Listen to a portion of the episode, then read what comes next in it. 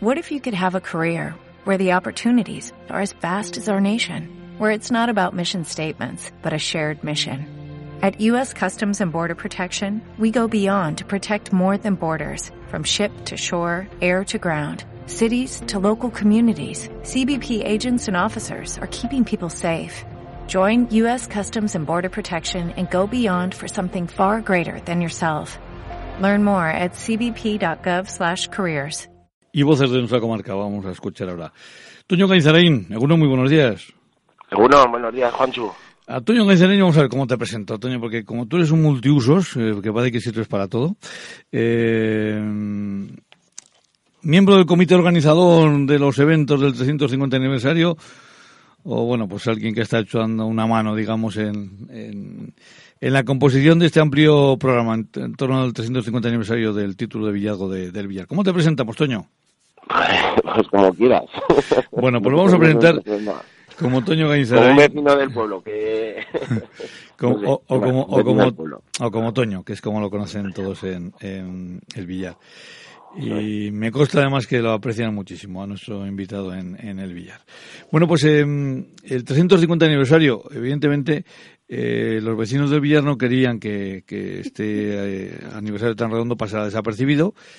Y mm, lo que habéis querido, entiendo, recordar un poco la historia del billar, incluso, como dice la primera de las charlas, antes incluso de que fuera eh, el billar. Eh, ha sido muy complicado conseguir que, eh, que cuatro ponentes de, de, del peso que vais a tener eh, aparezcan por el billar o, ha sido fácil. Pues bueno, eh, ha, ha, sido relativamente fácil. Ya que todos tienen en alguna medida una relación estrecha con, con el billar, ¿no? Uh -huh. dos de ellos son nacidos en el billar entonces, pues bueno, eh, casi que tenían la obligación, entre comillas, de, de venir, ¿no? Lo digo en broma. Uh -huh. Y bueno, y lo, otra de las personas, que es eh, Javier Eraso, uh -huh. eh, tiene una relación muy estrecha con el billar, ya que lleva muchos años eh, excavando en, en los diferentes hallazgos arqueológicos en, en, la sierra y ha tenido casi siempre su, su pernocta en, en, en, el billar, ¿no? Oye, por cierto, eh, Javier Fernández Eraso, catedrático de prehistoria de la Universidad del País Vasco, eh, cuando pernocta en el billar no pernoctará en la Casa Cural. Mm, Es el mismo, es el mismo, sí. en, en, la, en la Casa Cural. Quiero decir esto porque fíjate lo que son las cosas. Hace 80 años, cuando mm, José María de Vallandareán empezó a excavar en el dolmen de la hechicera, eh, se hospedaba en casa del cura del Villar. Con lo cual el ciclo se, se sigue moviendo igual, ¿no? Pues arqueólogos y párrocos se deben de llevar muy bien. bueno, pues eh, es una de las cosas eh, curiosas de esta, de esta situación. Bueno, pues eh, eh, va a haber, sobre todo eso, mm, destacamos las cuatro charlas, que a ver que ahora vamos a ir desmenuzando, pero mmm, hay más cosas, ¿no? ¿Qué habéis organizado además de, como complemento a estas cuatro charlas eh, sobre pues mira, eh, si quieres contar un poco, sí, mira, sí, sí. El fin primero que sí que quisiera comentar que el fin primero de las de las charlas uh -huh. es un poco poner antecedentes a la gente para que muchas veces eh, bueno pues para que conozca un poco la historia de, del billar no uh -huh. eh, queremos que un poco la gente acuda a estas a estas charlas para que llegue a saber el porqué de, de, de esta celebración no aparte de estas charlas eh, hemos organizado eh, pues una serie de de bueno, pues de eventos o de esto, eh, eh, sobre todo un poco simbólicos, ¿no? Uh -huh. eh, ¿Me oyes bien, Juancho? Sí, sí, te digo perfectamente. Ah, vale. Me, sí, me, no sé, tengo ahí un poco raro. -huh. Bueno, eh, entonces eh, hemos organizado para, aparte de estas cuatro charlas, como tú bien decías, eh, para, para este domingo, en el, en, el, lugar del rollo picota, que es el símbolo jurisdiccional, lo, que hace, lo que es el símbolo propio del villazgo, hemos preparado una, la, la, presentación de la bandera del billar. Eh, con motivo de este aniversario eh, eh, se ha querido crear eh, la, bandera del pueblo ya que carecía de ella. Sí que es cierto que tenía escudo, pero no, no, no había bandera. Eh, eh, bueno, pues se hará una especie de, bueno, se hará una escudo de a la, a la bandera y luego eh, nos haremos una fotografía, una, perdón, una fotografía grupal de, de pueblo, ¿no? Eh, un poco pues para dejar constancia de todos los habitantes que estamos en, no solo del pueblo, sino amigos del pueblo que, que quieran venir a hacerse la, la, fotografía, dejar un poco constancia del momento, ¿no? Eh, luego, después de esto, eh, se ha preparado una, un, aperitivo, un piscolabis de eh, un poco especial, ¿no? Porque estamos intentando eh, no recrear, pero sí, como pone en el cartel, hacerle un guiño al menú de celebración que los, los villarejos y villarejas comieron hace 350 años. Eh, vamos con algunos de esos ingredientes, eh, haremos pues algún pincho y bueno, eh, esa es un poco la, idea del día. Y había mm, carne, quiero decir, supongo que no sé si conejos y cerdo, mm, seguramente estos esas viandas sí que sí que tocarían los villarejos hace 350 años, ¿no? Pues sí, es muy curioso porque, bueno, realmente tampoco dista mucho de lo que, de lo que comemos ahora. Eh, te puedo decir que sí que eh, en, el, en el documento que eh, Teófilo Aguayo nos, nos prestó, sí que se puede ver que, que sobre todo es la compra de los alimentos, ¿no? Y el, y el importe que les costó. Entonces, se puede ver que había espárragos, que había bacalao, bacalao, perdón, congrio, aves, cordero, no sé, un poco, un poco pues lo que podemos comer ahora en, la celebración, ¿no? Bueno, pues cosas que, que no cambian. Eh, vamos a ir a, bueno, claro, luego hay que, hay que decir que eh, lo que vais a hacer es fusionar todos estos temas del 350 aniversario con la propia festividad de San Isidro, que ya de por sí en el billar tiene mucho, mucho arraigo, ¿no? Sí, pues mira, eh, el fusionarlo con esta, con la fiesta de San Isidro surge un poco por, por, por coincidencia de fechas en cuanto eh, se efectiva la independencia de, del Villar, ¿no? O, el título de Villargo. Eh, sí que es cierto que es el 22 de febrero cuando la reina firma el documento, pero eh, debió de ser el 30-31 de mayo cuando eh, se hizo efectivo. Entonces, pues bueno, eh, nos pareció un poco eh, que tenía más, más sentido el hacerlo cuando hay, había una fiesta tan cercana como es la de San Isidro. Se habló con la cofradía no les, no les pareció mal, que bueno, pues va a ser un año, es algo circunstancial, y no pareciéndolos mal, pues eh, no pareciéndoles mal, pues hicimos un poco lo de optimizar los recursos, ¿no? Eh, sabiendo que en el billar es una fiesta grande y que viene eh, gente y que eh, gente de fuera y que en el mismo pueblo eh, se celebra pues bueno, pues con alegría, pues eh, se decidió un poco aunarlo, aunque no coincide realmente ese 30 y ese y este fin de semana, ¿no? De, de mayo. Pero bueno, es cercano y bueno, se decidió así y bueno, yo creo que sí que tiene sentido. Además, en este caso, Otoño, vamos a decir que estos días se van a poder lucir dos varas, la vara de alcalde y la vara de la abad, que por cierto, la vara de la abad de la cofradía de San Isidro y me permiten ustedes la broma, es más larga, es más grande que la del alcalde, ¿verdad? no sé, no las he puesto al lado para compararla. no, no, pero la vara, la vara que lleva la base es de unas dimensiones ciertamente muy, muy, muy, muy importantes, por eso, por eso decimos que sobrepasa lo que habitualmente podemos decir que es una vara, porque viene a ser casi casi una, un emblema en sí mismo. Bueno, pues eh, vamos a hablar de las eh, cuatro eh, charlas, porque eh, comienza, como decimos, mañana jueves a las siete de la tarde eh, por cierto, ¿dónde van a ser las charlas? Eh, van a ser todas... Eh, ¿En los bajos del, jubilado? Eso es, sí, debajo del bar, sí. Bueno, pues el primero, ese vecino eventual veraniego del Villar, que se llama Javier Fernández Ceraso, que es catedrático de Prehistoria de la Universidad del País Vasco, que es un hombre mm, que, desde luego, bueno, pues él tiende a pasar desapercibido, pero lo que es cierto es que los trabajos que va realizando en Río Jalavesa desde hace más de 30 años no pasan desapercibidos porque eh, casi casi diría yo que es una persona que conoce la sierra como el que mejor, porque desde los trabajos en los usos, desde los trabajos hasta San Cristóbal, eh, pasando por los eh, dólmenes, por los diferentes dólmenes de, nuestro entorno, eh, Javier Fernández Ceraso va descubriéndonos muchas cosas y nunca mejor dicho de nuestra historia más más lejana. E incluso yo creo que además el, el título de la charla por ahí va porque nos va a hablar del billar antes del billar, antes de que, de que ni tan siquiera se formara el, primer castro o el primer grupo de casas que, que ahora conocemos como el billar, ¿no? Pues sí, mira, eh, la verdad que hemos gozado muchas veces de, charlas que, pues que Javier y su gente no han, nos han dado aquí en, el verano, ¿no?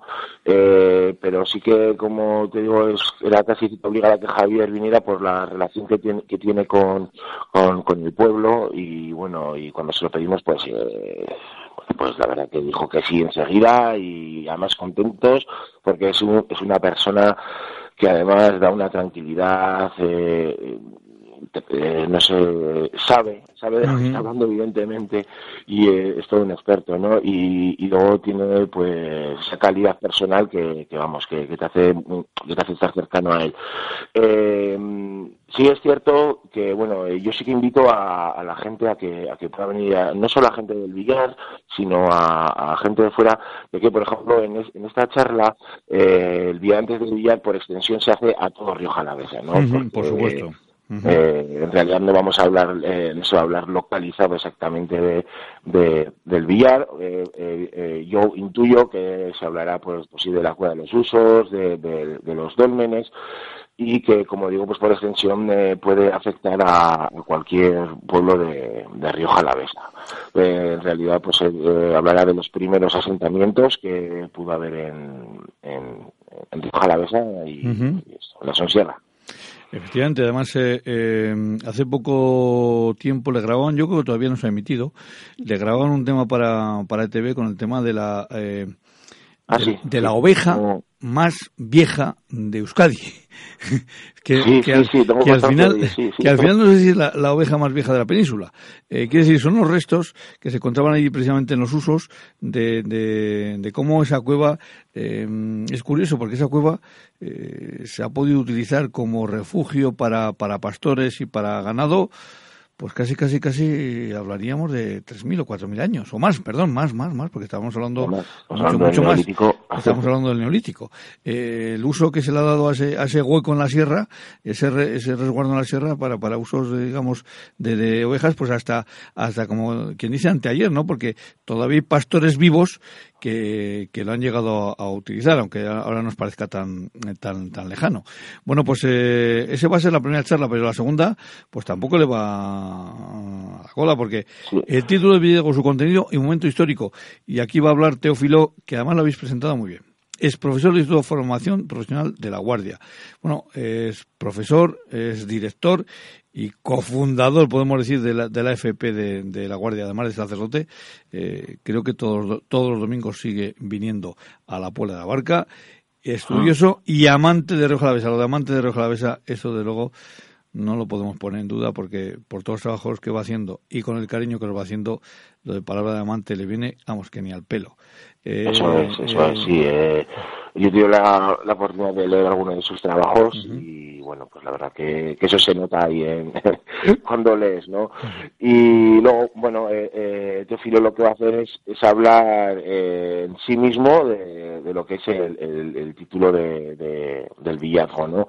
Él ha sido el que nos facilitó en primer momento pues los documentos eh, en los que, bueno, pues hacía referencia sobre todo a la, al importe, a, cómo se fue a Madrid, eh, lo que hubo que pagar. Eh, todos los datos, sí. Tampoco voy a adelantar muchas cosas. No, no, no. no.